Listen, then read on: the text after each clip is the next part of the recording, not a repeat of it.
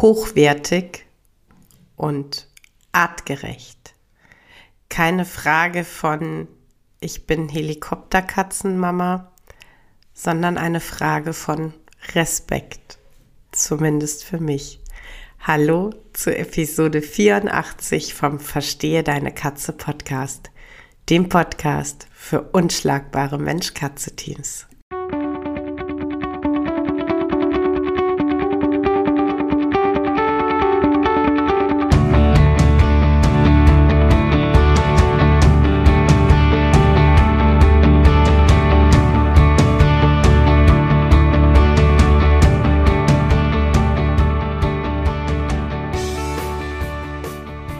Bin Katrin Knispel, Mentorin für unschlagbare Mensch-Katze-Teams.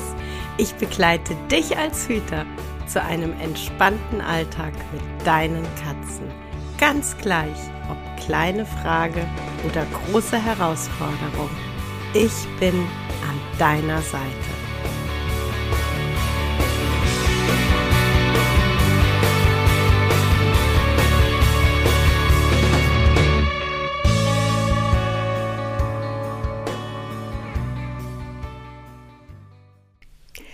Sehr häufig erlebe ich insbesondere bei ähm, Gesprächsverläufen auf Social-Media-Kanälen, wenn es um das Thema artgerecht und hochwertig geht, ähm, dass ja Emotionen hochkochen, dass ähm, sich zwei Lager bilden, beide Lager vermeintlich guter ähm, Argumente liefern und was mir da ganz oft fehlt, ist zum einen ähm, ja der Blick aus Katzensicht und äh, zum anderen wirklich einfach mal Neutralität und ähm, Realität.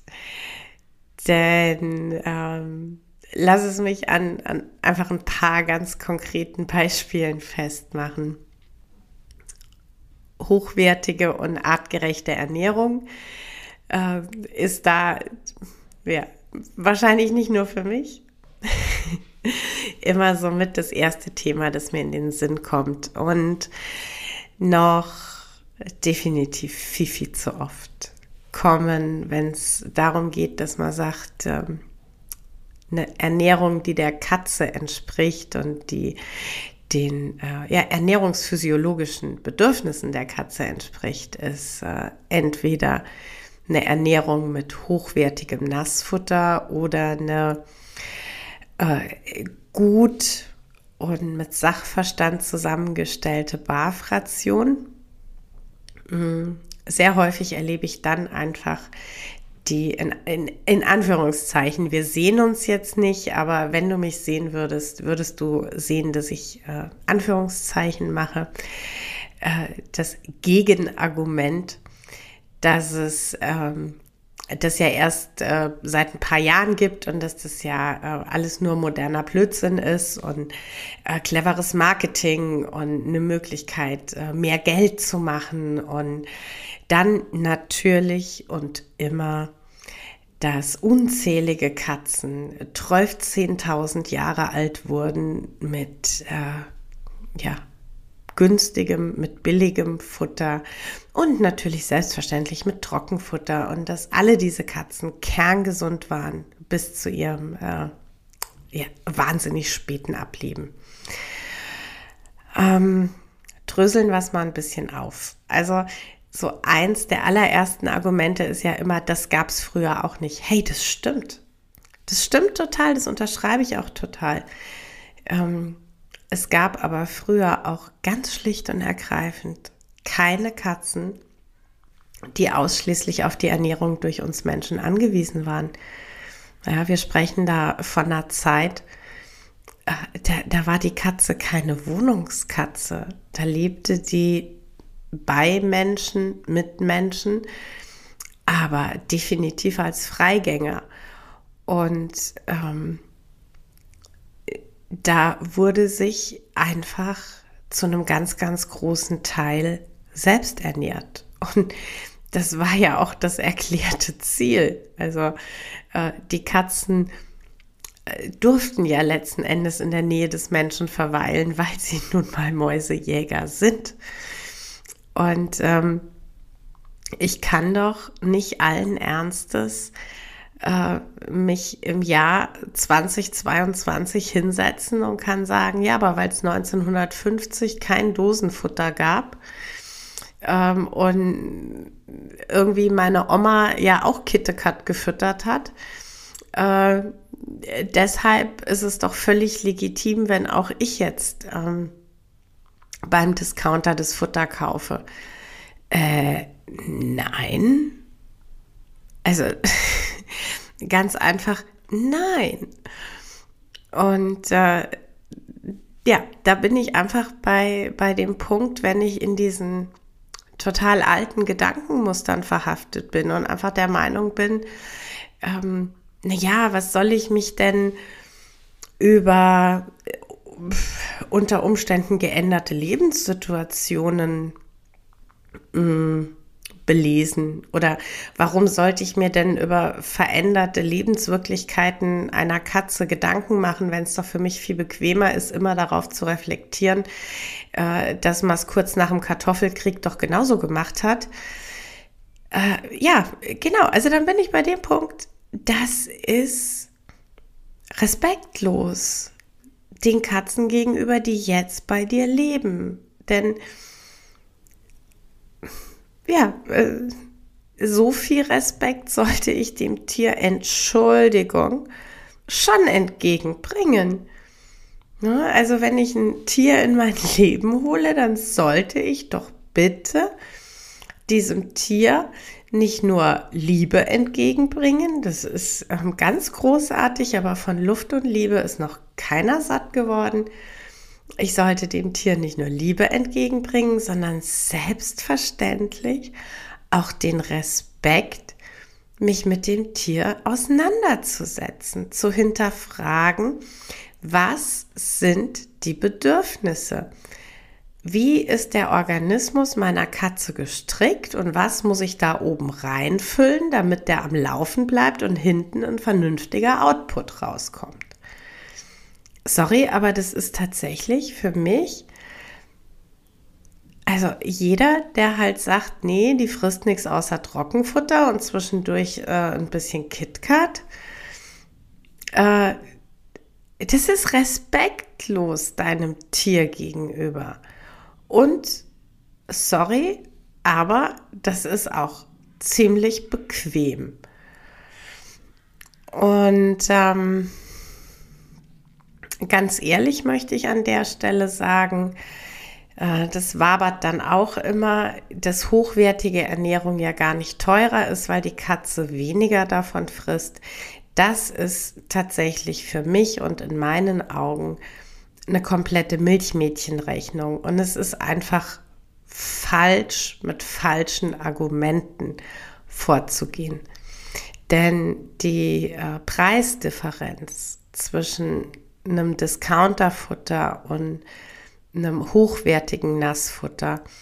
Diese Differenz ist so groß, dass es einfach nicht stimmt, dass hochwertiges Futter nicht mehr kostet. Es stimmt einfach nicht. Also hat das Argument in dieser Argumentationskette nichts verloren. Ähm, viel wichtiger finde ich das Argument, mm, man muss sich halt einfach von Anfang an bewusst sein, dass Tiere Geld kosten. Und dann muss man halt wirklich durchrechnen und durchkalkulieren, ob die finanziellen Mittel es möglich machen, eine Katze bedarfsgerecht zu ernähren. Und wenn meine Antwort darauf Nein ist, dann darf meine Lösung nicht sein, dass ich irgendeinen Schrott kaufe, sondern dann muss meine, meine logische Schlussfolgerung sein, dann ist Stand jetzt eine Katze, zwei Katzen für mich nicht in meinen finanziellen Möglichkeiten. Das ist für mich verantwortungsbewusstes und respektvolles Handeln. Auch wenn das jetzt wahnsinnig hart klingt, aber ähm, ich denke mal, kein Mensch würde sich ein Pferd auf den Balkon stellen, weil er sagt, ich kann mir die monatliche Stallmiete nicht leisten, aber den Balkon, den zahle ich ja sowieso mit der Miete. Ja, wenn ich mir das nicht leisten kann, kann ich mir das nicht leisten. Und dann ist das äh, nicht, nicht schlimm, sondern einfach eine Tatsache. Und dann muss ich vielleicht geduldig sein, bis sich meine, meine finanzielle Situation verändert. Aber ich kann nicht, ja, also ich für mich kann nicht äh, den Ego-Trip fahren zu sagen, naja, ich weiß, ich kann mir eine Katze finanziell nicht so leisten, dass ich ihre Bedürfnisse erfülle. Das ist aber gar nicht so schlimm. Ich habe nämlich einen Weg gefunden, wie ich es mir finanziell leisten kann. Okay, die Katze bekommt halt nur nicht, was sie braucht. Das ist keine Lösung, echt nicht, wirklich nicht. Ähm, und das andere ich sage mal in Anführungszeichen, Extrembeispiel, das ich immer wieder wahrnehme, ist so dieses Ding, alles rund um das Thema Kratzbäume. Ähm, ist jetzt tatsächlich aus meiner Lebenswirklichkeit, aus meiner jetzt gerade aktuellen Realität natürlich bei mir nochmal äh, ganz vordergründig aufgetreten. Ähm, dadurch, dass wir im Zuge des Umzugs unsere ähm, Kratzsäulen in Rente geschickt haben und ich zwei neue Kratzbäume gekauft habe, die äh, logischerweise etwas mehr kosten als das, was ich im, im Zoohandel so sehe. Ähm, interessanterweise sind tatsächlich die äh, die Preisunterschiede gar nicht mehr so gravierend. Also sprich, äh, das in Anführungszeichen durchschnittliche Plüschmonster mit Pappröhrchen ist gar nicht mehr so günstig. Mm. Aber auch da, wenn es um Kratzbäume geht, erlebe ich dann schon oft so eine, ja, so eine Haltung, so, ja, das ist ja ein Prestigeobjekt. Ne? Also man kauft sich halt den Baum XY äh, ja, als Prestige eben. Ähm, nee, also zumindest ich kann das für mich verneinen. Ähm, es gibt da aber tatsächlich eine einfache Rechnung und im Gegensatz zum Katzenfutter ist es bei den Kratzbäumen tatsächlich so, dass du mit dem einmal höheren Anschaffungspreis durchaus Geld sparst.